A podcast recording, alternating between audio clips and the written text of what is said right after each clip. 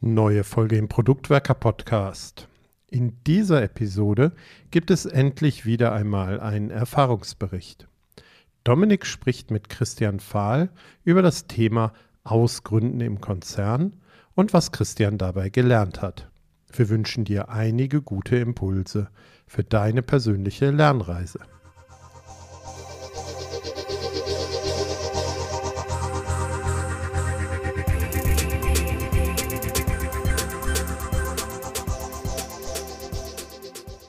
Wenn man eine gute Produktidee hat, dann lohnt sich auch daran zu denken, ich könnte doch mal gründen. Gründen ist immer mit Unsicherheit verbunden, deswegen gibt es auch ein Modell, das sich immer wieder findet, nämlich das Ausgründen im Konzern. Und genau über dieses Ausgründen im Konzern, dieses Entwickeln einer Idee, eines Produktes, aber eben auch mit direkt einer neuen Organisation, darüber wollen wir sprechen. Auch über eine ganz persönliche Lernreise, die dabei stattgefunden hat, mit Christian Fahl. Hallo Christian, schön, dass du heute da bist. Hallo Dominik, ich freue mich hier zu sein. Ich freue mich auch sehr, dass du da bist. Wir haben uns äh, bei der einen oder anderen Station ja auch schon kennengelernt und auch auf Konferenzen und so weiter immer wieder getroffen. Und du hast einmal einen Vortrag gehalten zu genau dem Thema, das wir heute aufnehmen, das ich super spannend fand. Nicht nur das Thema, sondern eben auch das, was du erzählt hast. Und bevor wir jetzt so richtig direkt einsteigen, magst du dich vielleicht all den Zuhörerinnen und Zuhörern, die dich noch nicht kennen sollten, einmal kurz vorstellen? Sehr gerne. Äh, für die, die mich nicht kennen, ich bin Christian, bin in Köln geboren und aufgewachsen, bin seit knapp 14 Jahren im Lebensmittelhandel unterwegs, davon etwas mehr als die Hälfte in der digitalen Produktentwicklung und da den Großteil davon meistens mit internationalen europäischen Teams. Zuletzt habe ich bei der Rewe Group das Thema eFood Warehouse Management Systeme betreut und bin aktuell verantwortlich für das Produktmanagement bei Local, was das neueste Corporate Startup der Rewe-Gruppe ist. Dann lass uns auch gleich da rein einsteigen, wie ihr Local gegründet habt, wie das so passiert ist und so weiter. Aber ich glaube, davor müssten wir einmal ganz kurz klären, was ist denn euer Produkt?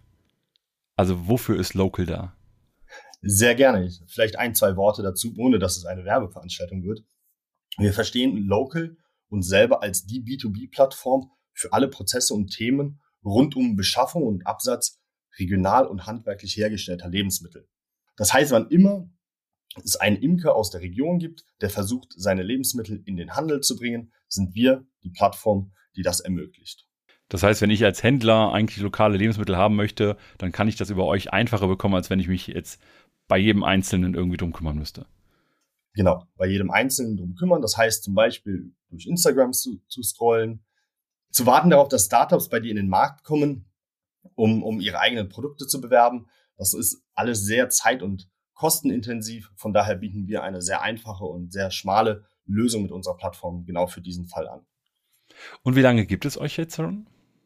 Das ist immer ein bisschen die Frage, wie genau man definiert, wie lange es uns gibt. Angefangen hat alles im Sommer 2021 Zunächst einmal als Vorstandsprojekt der Rewe Gruppe, wo es um die Frage ging, wie können wir uns zukunftsorientierter aufstellen, welche Herausforderungen, welche Themen gibt es neben dem klassischen Lebensmittelhandel. Und äh, der eine oder andere weiß es vielleicht, wir haben eine Beteiligung an Flink, wir haben einen eigenen Liefer- und Abholservice und darüber hinaus war dann die Frage, was können wir noch tun? Da hat sich dann damals unter dem Arbeitstitel das Projekt Großhandelsplattform gegründet und das war schon damals sehr ähnlich, wie es heute war, nämlich genau mit der Zielstellung, die ich gerade eben so ein bisschen skizziert habe. Dann würde mich jetzt schon auch interessieren, du hast gerade angefangen darüber zu reden, wie es angefangen hat bei euch. Und ich würde das gerne vorsetzen. Also, was war so der Anfang, wo ihr gesagt habt, jetzt wollen wir ein Produkt bauen oder vielleicht ein Produkt bauen? Wie war deine Rolle? Wie war deine Reise dabei? Und von da aus würde ich jetzt ein bisschen anfangen und gerne so die, die nächsten Schritte einfach durchgehen.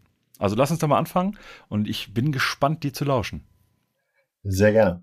Äh, ganz verrückt hat es nämlich angefangen, ohne dass ich dabei war. Weil wie man das in einem Konzern so ein bisschen kennt, gibt es oft eine Strategieabteilung, die sich Gedanken dazu macht, wie kann man sich weiterentwickeln, wie kann sich der Konzern weiterentwickeln. Und dann gab es zu dem Sommer 2021 den Reifegrad dieses Projekts, wo man gesagt hat, okay, lass uns mal was bauen. Lass uns mal versuchen, irgendwas auf die Füße zu stellen und zu gucken, ob das der Markt bzw. die eigenen Kaufleute annehmen. Und weil man natürlich in dieser Strategieabteilung unterwegs war, hat man gesagt, wir brauchen irgendjemanden, der schon mal Produkte entwickelt hat. Hat sich ein bisschen im Konzern umgeschaut und ist dann auf mich gestoßen, der passenderweise selbst auf der Suche war nach einer neuen Herausforderung. und hat dann gefragt, hey, hättest du Lust, könntest du dir vorstellen, äh, mit uns zusammen einen ersten Piloten, vielleicht auch einen Prototypen äh, für das Thema Großhandelsplattform bzw. Local zu bauen. Und so hat im Endeffekt unsere gemeinsame Reise begonnen. Also ich verstehe, jemand kam auf dich zu. Jetzt hast du ja offensichtlich Ja gesagt. Meine erste entscheidende Frage dafür wäre ja, warum hast du Ja gesagt? Also was hat dich gereizt, das zu übernehmen? Das ist eine gute Frage. Und für mich waren das im Endeffekt drei Gründe, warum ich das Ganze gemacht habe. Zum einen hatte ich ja eben schon gesagt, ich war selbst auf der Suche nach einer neuen Herausforderung und äh, konnte mir dieses Thema super gut vorstellen. Ich habe mein Auslandssemester in Südafrika gemacht, habe dort Business Ethics studiert und immer da die Frage gehabt, wie kann man wirtschaftlich verantwortungsvoll äh, ein Unternehmen gründen, wie kann man ein Produkt bauen, also immer mit diesem ethischen Aspekt dazu. Das heißt, das war für mich irgendwie so ein bisschen dieses spannende Spielfeld, kombiniert mit dem selbst auf der Suche sein und ich kannte so ein bisschen den Laden halt auch. Ich bin seit einigen Jahren bei der Rewe und ich kenne die Leute, ich habe ein bisschen ein Netzwerk, ich verstehe, wie die Kultur ist, ich kenne den Lebensmittelhandel und von daher war das so eine ganz gute Kombination, äh, die mich relativ kurz nur hat überlegen lassen, um dann zuzusagen.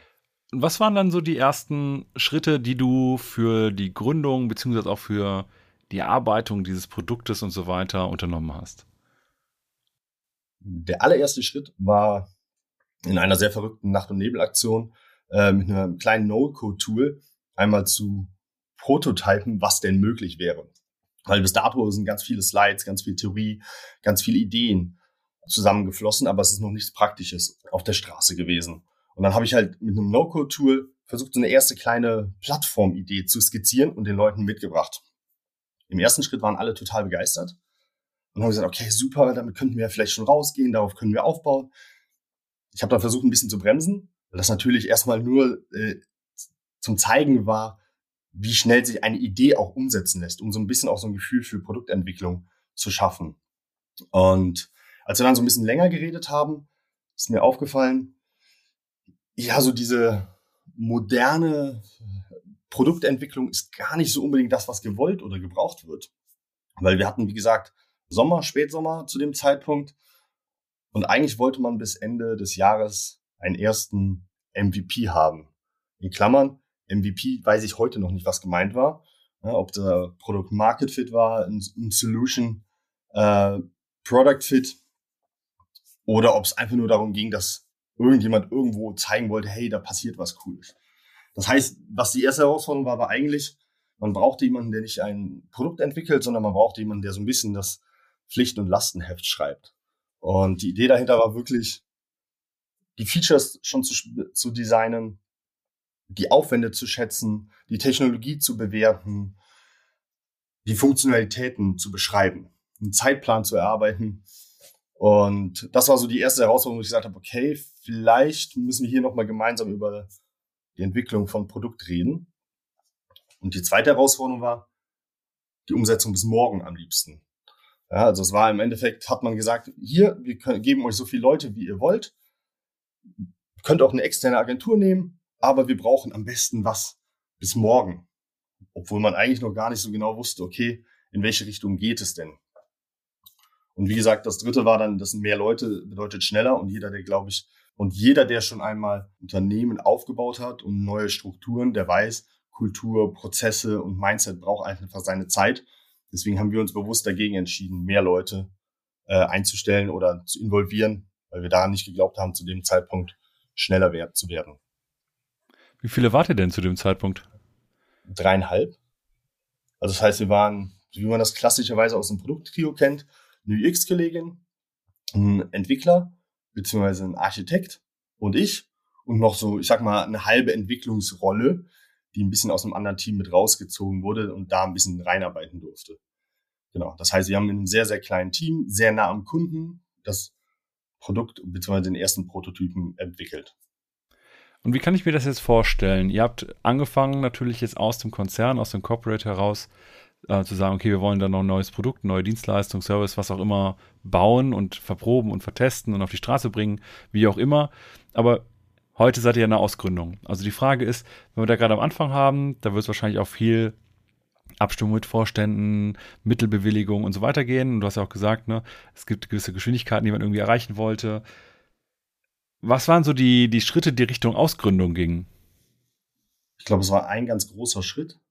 Neben dem, was du gerade schon beschrieben hast, neben dem, wo wir in den Vorstand, in die Vorstandssitzungen gegangen sind, in die Beiratssitzung, wo wir unser Prozedere, unsere Ideen äh, immer wieder auch gepitcht haben, war, dass wir rausgegangen sind. Wir sind von Anfang an raus zu den Kunden, zu unseren Kaufleuten gegangen, haben denen gezeigt, was wir machen, haben die versucht zu integrieren, haben die mitgenommen, haben die ein bisschen auch entscheiden lassen, haben denen auch erzählt, dass wir versuchen, Sachen anders zu machen. Wir wissen auch noch nicht, wo wir in drei Quartalen sind.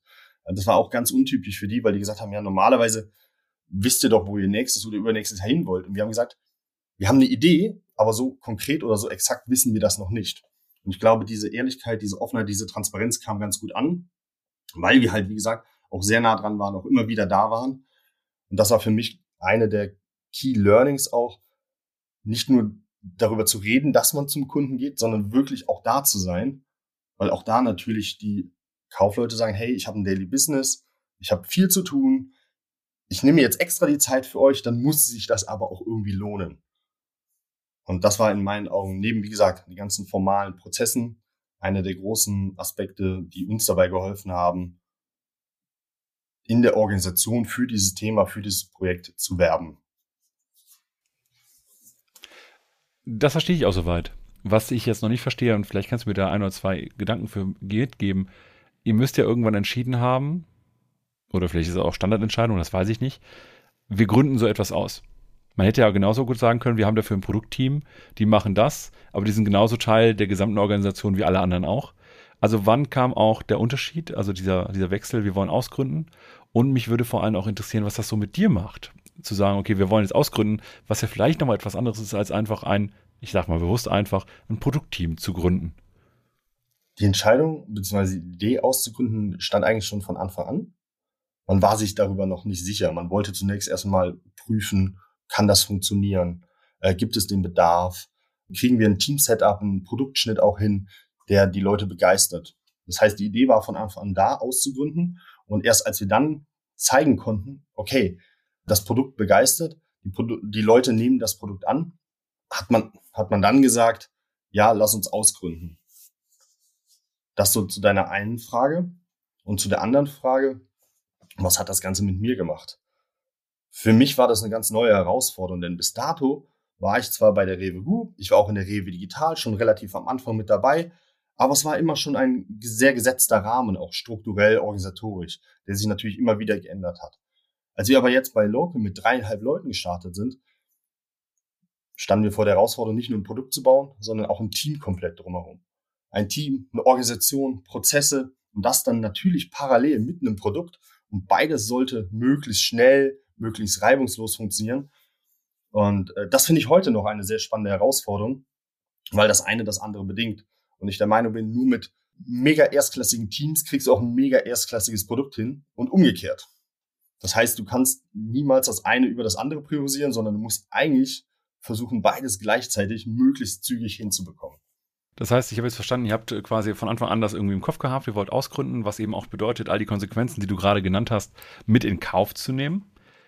Wenn man sich das heute anschaut, und ich weiß, es ist schon ein bisschen Zeit ins Land gegangen, seid ihr auch als, als Organisation kulturell und so weiter sehr stark von der Rewe entfernt oder fühlt sich das immer noch so wie eins an? Weil ich glaube, gerade wenn man über das Ausgründen im Konzern spricht und darüber nachdenkt, auch vielleicht lohnt es sich hier in diesem Kontext auch auszugründen, ist ja immer die Frage, was macht das mit dieser neuen Organisation, die man dann quasi erzeugt?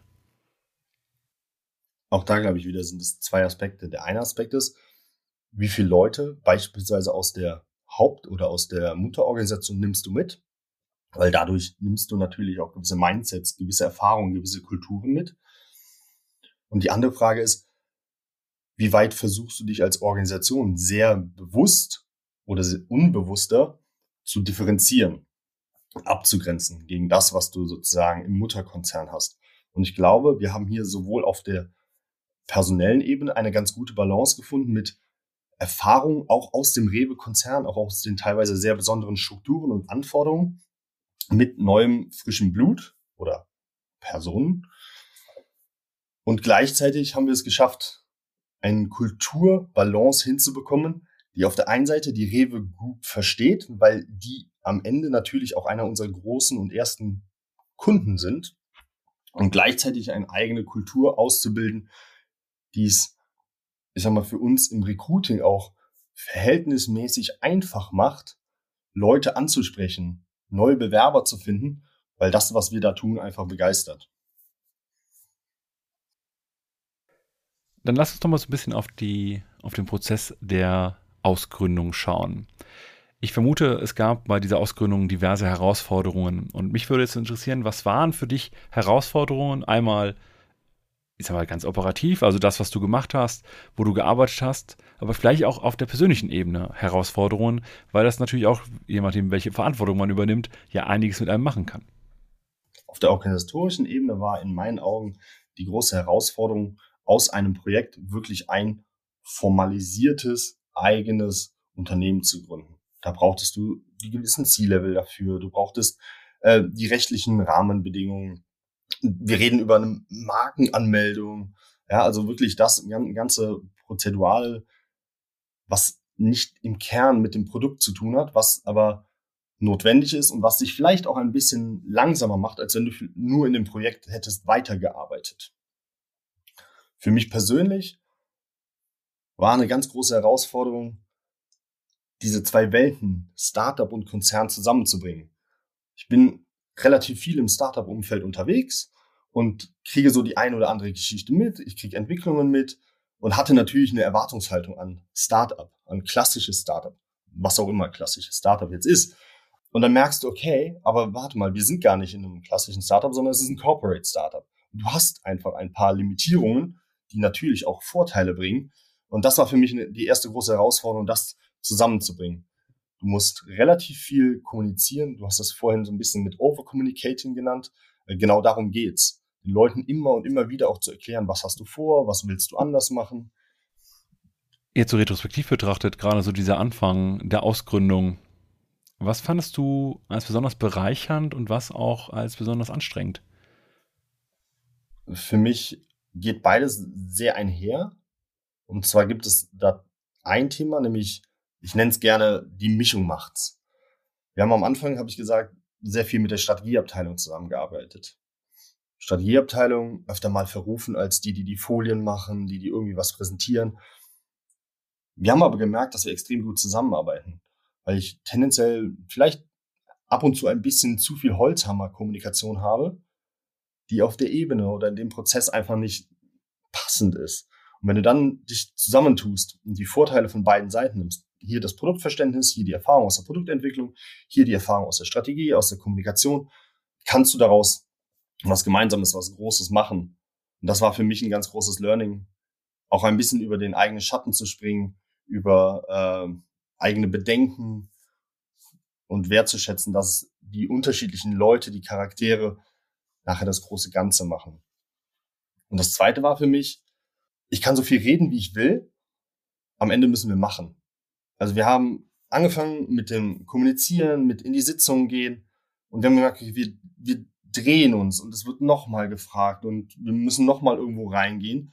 Und dann haben wir gesagt, okay, lass uns parallel einfach machen. Also wir haben gebaut, wir sind rausgegangen, wir haben die Leute mit echten Produkten, echten, echten Screens äh, begeistert und überzeugt.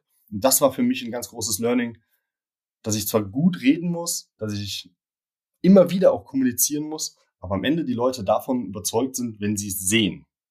Ja, weil die vielleicht schon mal eine schlechtere Erfahrung gemacht haben oder eine andere, eine gewisse Skepsis mitbringen. Und dann kann ich so viel reden, wie ich will, wenn ich nicht wirklich auch was liefere. Und das war für mich äh, eines der ganz großen Learnings.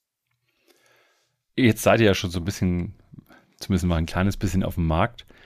Was sind so so Erkenntnisse, die du über die letzten Monate, Jahre und so weiter gesammelt hast, wenn es darum auch geht, das Produkt als solches weiterzuentwickeln, aber gleichzeitig auch Impulse zur Weiterentwicklung der Organisation, die ihr gegründet habt? In meinen Augen ist die große Herausforderung, niemals stehen zu bleiben. Du hast zu einem gewissen Zeitpunkt X herausgefunden, was gerade der Markt braucht. Du hast herausgefunden, was die Organisation gerade braucht. Aber das Ganze entwickelt sich so schnell weiter, dass du schon morgen oder übermorgen das komplette Setting nochmal hinterfragen musst. Das heißt, du musst es aber auch kennen. Das heißt, du musst rausgehen und vielleicht auch mal links und rechts gucken, was machen die anderen. Andere Leute haben schon mal ausgegründet, andere Leute haben schon mal Learnings gemacht, die du selber wieder in dein Setting integrieren kannst. Und das ist für mich ganz wichtig, niemals stehen zu bleiben, weil sonst kannst du es nicht mit aktiv gestalten, sondern du lässt es einfach mit dir passieren. Und dafür verändern sich die Rahmenbedingungen und die Situation einfach zu schnell, als dass das klappen kann. Dass sich so Rahmenparameter schnell ändern können, haben wir in den letzten Jahren ja alle leidlich sehr intensiv gelernt. Jetzt glaube ich, dass so eine Ausgründung aus dem Konzern heraus und eben auch mit so einem Corporate im Rücken immer auch natürlich eine sehr bequeme Basis ist, weil du erstmal auch auf Sachen zurückgreifen kannst. Jetzt im Laufe der Zeit wird man natürlich als eigene Organisation, als eigenes Startup das ein oder andere selber entwickeln, selber aufbauen und so weiter. Aber wie kann ich mir heute die Zusammenarbeit auch mit, ich sag mal, der Muttergesellschaft als solches auch vorstellen? Und jetzt ist natürlich auch so ein Konzern immer auch eine Verbindung von vielen Organisationen. Ist da reger Austausch auch auf Produktebene oder mehr strategisch oder geht es eher doch nur um Geld oder keine Ahnung? Also wie kann ich mir das vorstellen? Die Ausgründung haben wir deswegen zu Beginn auch sehr stark forciert, weil wir gesagt haben, wir wollen erst einmal auf der grünen Wiese starten. Weil jeder Konzern oder jeder, der im Konzern arbeitet, weiß, es gibt viel Legacy-Systeme, es gibt viel, viel Code und viel Funktionalitäten, die einfach schon über Jahre, Jahrzehnte bestehen. Und wir haben gesagt, okay, wenn wir da direkt am Anfang reingehen, dann verlangsamen wir uns. Weil dann müssen wir etwas nachbauen, dann müssen wir in etwas reingehen, was wir vielleicht gar nicht wollen. Das heißt, wir haben zu Beginn gesagt, hey, lass uns sehr separat mit dem Produkt auf der grünen Wiese starten. Und das machen wir heute auch noch. Und natürlich sind wir ein bisschen enger miteinander verbandelt. Aber im Grunde ist das Produktteam sehr separat, hat seinen eigenen Scope und auch seinen eigenen Handlungsraum. Wo wir zusammenarbeiten, ist dann wirklich, wenn es um die Strategie geht. Da geht es dann mehr um als nur, wir wollen das Geld haben oder wir wollen eine weitere Finanzierung, sondern es geht wirklich darum, auch zu überlegen, wo können wir Mehrwerte für die einzelnen, du hast es eben genannt, Suborganisationen schaffen. Wir haben hier auf der einen Seite wirklich die Märkte, wir haben die Kaufleute, wir haben einzelne Organisationen in der Zentrale und alle die haben unterschiedliche Bedürfnisse und Wünsche. Und da gilt es, die zusammenzubringen. Das heißt, da gibt es einen extrem regen Austausch, sehr intensiv. Und natürlich ist es auch, je nachdem, wo du, an welche Person, an welche Abteilung du jetzt immer ein bisschen unterschiedlich, wie du wahrgenommen wirst, wie du aufgenommen wirst. Aber am Ende ist es alles sehr konstruktiv, wo wir uns wirklich sehr glücklich schätzen können, Partner auch im Rücken zu haben, die die Idee im Grunde sehr stark supporten. Wenn du jetzt auch mit deiner jetzigen Erfahrung zurückblickst, ich will gar nicht wissen, ob das eine gute oder schlechte Entscheidung war. Ich finde, das ist immer eine ziemlich dämliche Frage. Aber ich würde gerne wissen, mit der Erfahrung, die du heute hast, was hättest du gerne anders gemacht? Ich bin vom Typ her extrem ungeduldig. Ja, ich habe das eben schon so ein bisschen mit dem No-Code gesagt. Ich habe gesagt, hey, in der Nacht- und Nebelaktion mal schnell was gebaut, um einfach zu zeigen, wie auch Geschwindigkeit funktionieren kann. Und ich glaube, das Thema reden, reden, aber dann auch machen, hätte man früher angehen können. Wir haben, glaube ich, sehr lange einfach versucht, vor allem zu reden, zu überzeugen, zu begeistern, was wir am Ende geschafft haben. Aber wir sind in meinen Augen etwas spät in das, in das Machen, in das Doing gegangen. Und ich glaube, das wäre für die nächste Runde etwas, was ich mitnehmen würde und sagen, lass uns reden, aber lass uns ziemlich parallel auch direkt mit dem Machen anfangen, weil damit überzeugen wir am Ende. Das ist für mich sehr nachvollziehbar. Ich glaube, dass man vor allem immer diesen Kontakt braucht mit den Menschen, für die man am Ende ja irgendwie versucht, die Welt zu verbessern. Du sprichst ja immer von den Kaufleuten, das sind ja die Leute, die auch diese einzelnen Rewe-Märkte beispielsweise haben und dann auch organisieren und eben am Ende auch betreiben. Und wenn die sich zum Beispiel jetzt entscheiden, wir wollen regionale Produkte einkaufen, dann haben die damit irgendwelche Schmerzen. Wahrscheinlich. Ich bin nicht drin. Aber wenn die Schmerzen haben und ihr bietet eine Lösung, zum Beispiel, ne, die Prozesse sind einfacher oder wir haben hier schon ganz viele oder wir sorgen dafür, dass die alle hier reinkommen und du kannst bei uns gemütlich aussuchen, wie bei deinen anderen Bestellungen oder ähnliches ja auch, dann ist das für mich nachvollziehbar. Aber ich glaube, dieser Kontakt, dieser enge Kontakt hilft sehr früh in jeder Produktphase dafür, erstens die Bodenhaftung nicht zu verlieren, aber gleichzeitig auch den Anteil des Wertes, den ich pro Zeit, pro Arbeit und so weiter erzeugen kann, zu erhöhen, weil ich eben nicht um irgendeinen Scheiß drum basteln und hinterher dann feststelle, war doof, braucht kein Mensch, sondern direkt von Anfang an immer wieder so eine Feedback-Schleife habe, einen Feedback-Zyklus mit denen da draußen. Ich glaube, an der Stelle ist es super wichtig, selbst wenn du nah am Kunden dran bist, wirst du relativ häufig, relativ oft äh, auch, wie du es genannt hast, Scheiße bauen. Aber wichtig ist, das schnell zu realisieren und nicht da weiter rein zu, zu drillen und das weiter auszureizen, sondern zu sagen, okay, ich habe was gelernt, wir müssen vielleicht irgendwo den Fokus ändern. Oder das braucht es vielleicht gar nicht. Das haben wir uns ausgedacht. Oder das hatten wir gedacht, das funktioniert gut. Die Nutzer haben uns das zurückgemeldet, aber es nutzt gar keiner.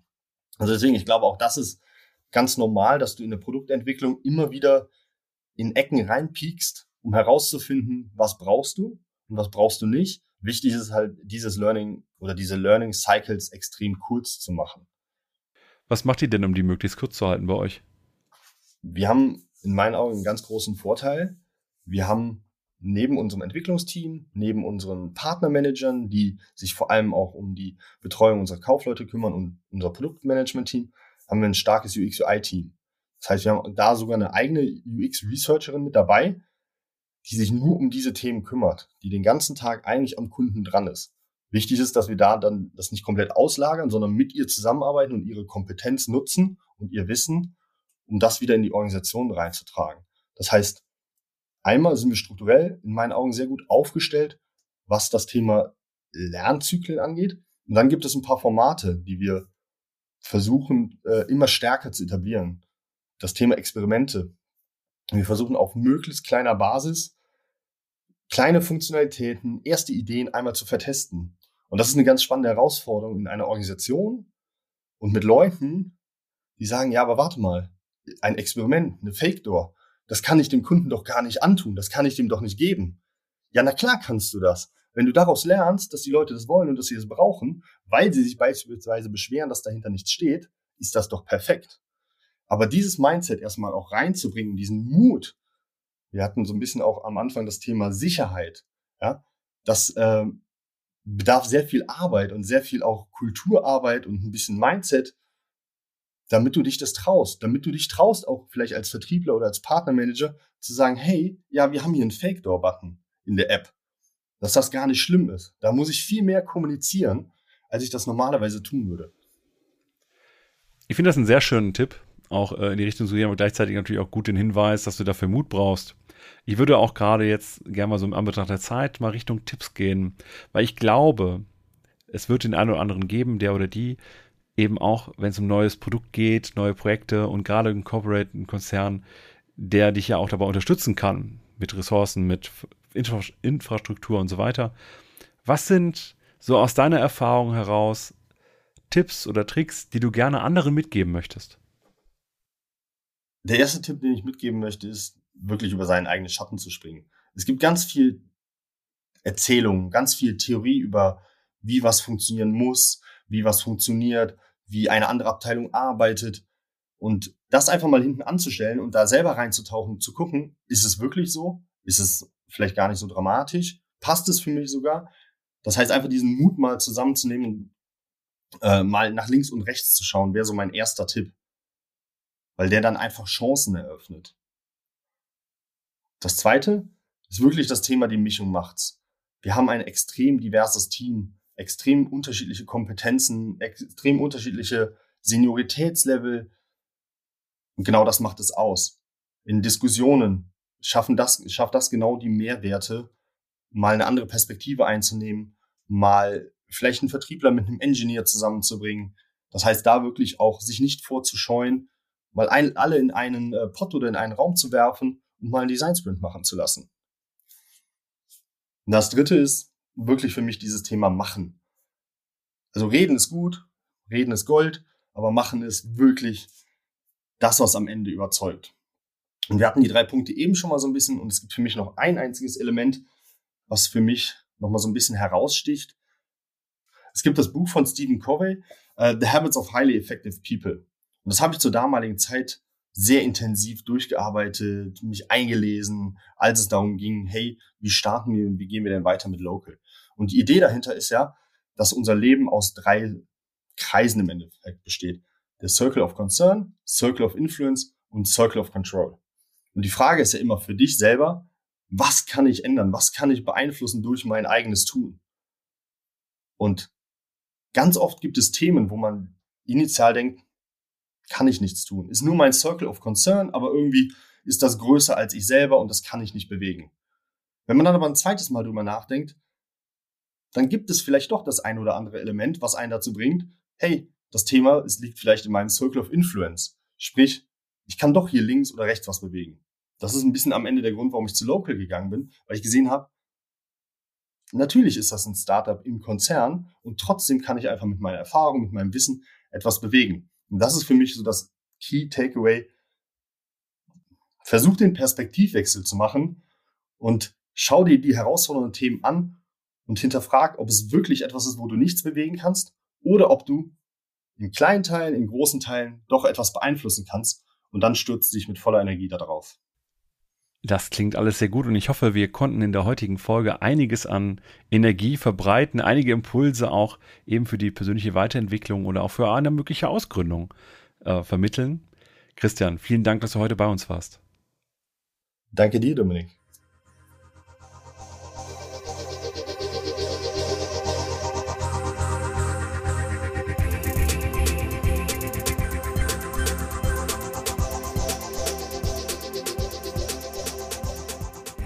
Du möchtest immer aktuell über alle weiteren Angebote von uns Produktwerkern informiert werden. Dafür brauchst du dich lediglich für unseren Infoletter eintragen. Gehe auf produktwerker.de slash Anmeldung Mail Service und erfahre Termine unserer kostenfreien Live-Events, wo wir als Speaker auftreten oder wann wo wir neue Produkttrainings anbieten, aus erster Hand.